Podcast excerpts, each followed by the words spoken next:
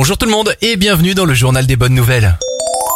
Bonne nouvelle pour les possesseurs d'Apple Watch. Après trois ans d'attente, Google Maps fait son grand retour sur la montre connectée d'Apple. L'appli est simple et surtout pratique et contient aussi les horaires, les temps de trajet ainsi que les correspondances dans les transports en commun. Des baskets en raisin, c'est ce que propose Zeta, une marque éco-responsable. L'entreprise est spécialisée dans la fabrication de baskets en déchets viticoles. La société bordelaise affirme que ces chaussures ont une durée de vie d'environ 6 mois et qu'il est possible de renvoyer la basket gratuitement pour la recycler complètement une fois usée.